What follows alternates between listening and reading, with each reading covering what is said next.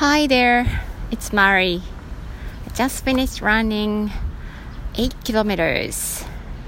and it's a beautiful day. おはようございます。マリです。Be myself, be yourself. 聞いてくださってありがとうございます。え今日は5月の10日、とってもいいお天気です。朝ちょっと涼しかったんですけど、走り始めるとね、やっぱりもう汗がたくさん出ます。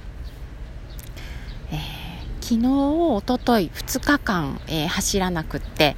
えー、今日、えちょっと久しぶりに走ってみました。足の筋肉痛はね、もうあの良くなっていて、えほっとしています。とかね、痛めてるんだったら嫌だなと思ってたので、うんえ休んでいる間に、え治ってくれてよかったです。はい、今日お話ししようと思うことは、え望みは叶うということです。えふとね、えー、子どもたちの新学期の様子を見ていてあ私の望んでたこと叶ってるなって気がつきました。でそのことちょっと話しようと思います。私あの子育てでえ結構つまずいてえ今日も走りながら一番しんどかった時のことを、え思い出してました、えそれは長男が中1とか中2の時えー、の時代で、えー、私は彼をたくさん傷つけたし、えー、そして私も傷つけられていたもう傷ついていたんだなっていうことに今日ねはっと気がつきました。辛かったって思ってたんですけどしんどかったって思ってたけど自分が傷ついてたっていうふうには捉えてなかった、まあ、認めたくなかったっていうのが一番大きいかなと思います。うん。自分が自分を責めていて、えー、それで傷ついていたのもあるし、えー、彼の言動に私が傷ついていたっていうことも本当にあったなっていうふうに今思い返しています。そこからね、え、学びを始めて、え特にねポジティブ心理学を学ぶことそして実践すること、えーと仲間の力で、え今はいい関係性になれたって思えるんですけどその時は特に辛くって。で、えー、真ん中の娘、えー、下の息子、えー、との関係もね良かったとは言えませんその時はね、うん、で一番一番じゃないな。あともう一つ心配だったことは下の息子が習い事を一つも続けていなかった。例えば体操教室とかね小さい頃幼稚園とか1年生の時とかに、えー、体育館まで連れて行って体操教室運動好きなのでね、えー、やらせてました。でももうやめたいってすぐに言うような子でした。その時は楽しんでいるのに行くの面倒くさい、えー、っていうこと。でやめたいやめたいって、え言われて結局こう半年、えしか行けない。えー、っていうようなね、えー、ものが続いていました。で途中からもう諦めたんですよね私も。もう言っても自分がしんどいだけなのでもうこれはもうやめようと思って、えー、思いながらも何かやってくれないかな。習い事じゃなくてスポーツでもいいから運動好きだしサッカーとかドッジボールとか何かこうスポーツのチームに入ってやったらいいのにって思ってました。特にね上の兄弟2人がドッジボール小学校のドッジボールのチームに入ってえ本気でドッジボールやってで全国大会ね行ったりとかそういうこう打ち込む姿を見てきたので、えー、下の子もねやったらいいのにって思ってたんですけどかたくなに、えー、拒否してましたね。うん、でいつかこの子もなんかスポーツをやってそこをこう応援できるようになるといいなって応援したいなっていうふうにすごく思ってました。あとはね何か習い事とか自分が見つけたものを続けられるようになるといいのになって思ってたんです。で私の子育ても学びを通して少しずつ変わって、えー、次男が小学4年生の時にサッカースクール入りたいって言いました。で友達がいるところを見つけてきてここに行きたいんだっていうことで体験に行ってそしてえ実際に、えー、通い始めてそこは途中でちょっと違う、えー、走り方教室とかに変えたんですけどでもそれを続けることができて、えー、結局ね6年生卒業するまでそのサッカーを続けてました。スクールなので試合とかはないんであの応援に行ったりとかっていうことはできなかったんですけど、まあ、練習をする姿を見れたりとかしたのはねすごい良かったです、で今年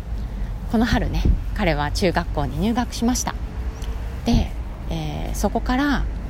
中学校に入って部活にね入るって決めてたんです彼は。そう。サッカーをやってたんですけどバレーボールをやるんだっていうふうに、えー、もう今年に入ってから言ってました。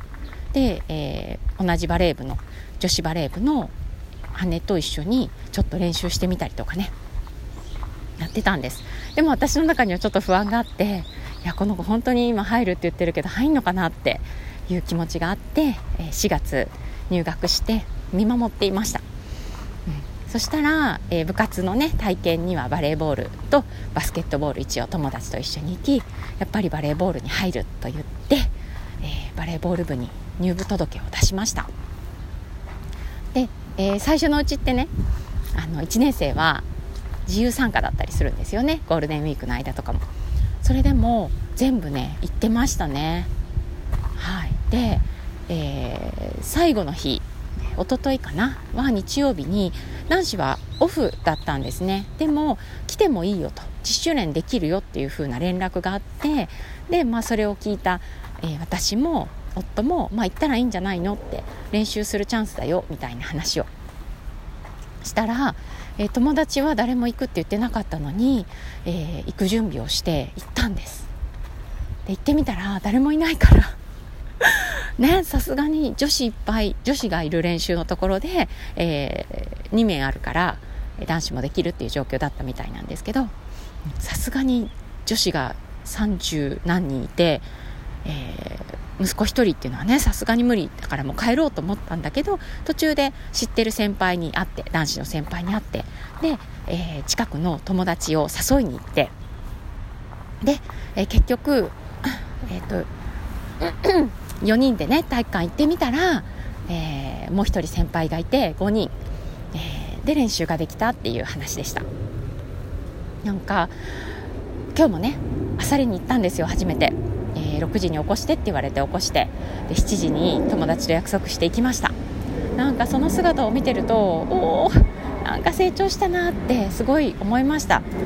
私はこうそのスポーツをねあの応援するのが大好きなのでやってほしいなっていう気持ち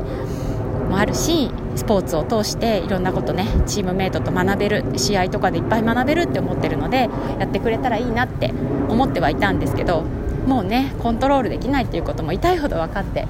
いたのでそうやってこう本人が自分で選んで、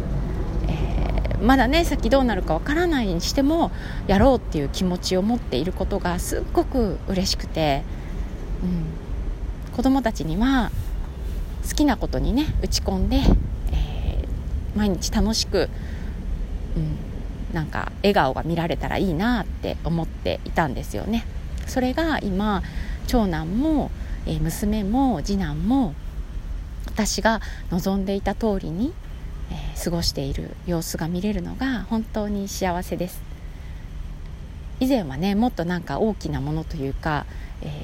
ーと、と叶えようもない高い理想を持っていたんですよね私も。なんか勉強がある程度できていい学校いい高校に行って運動でも、えー、運動も楽しんでいてちょっと活躍してそして、え友達もたくさんいるみたいな。そんな子ねなかなかいないですよね。でね、まあ、あの若干ちょっと優等生というかあの学校でもちゃんとしてるみたいなものをねなぜか想像してたんですけど。そんなのいらないんですよね、えー、毎日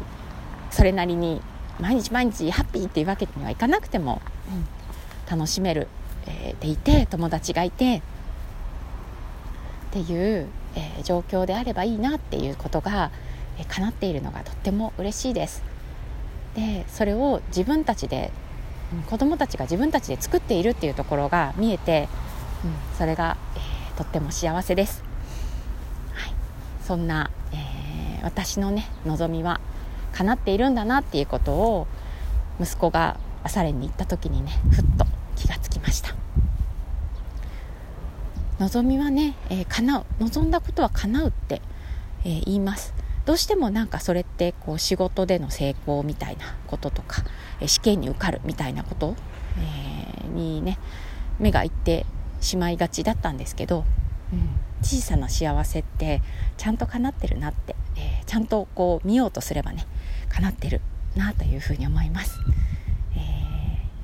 これを聞いてくださっているあなたの望みはどうですか？叶っているものもあるんじゃないでしょうか？ちょっと、えー、目を凝らして見てみてくださいね。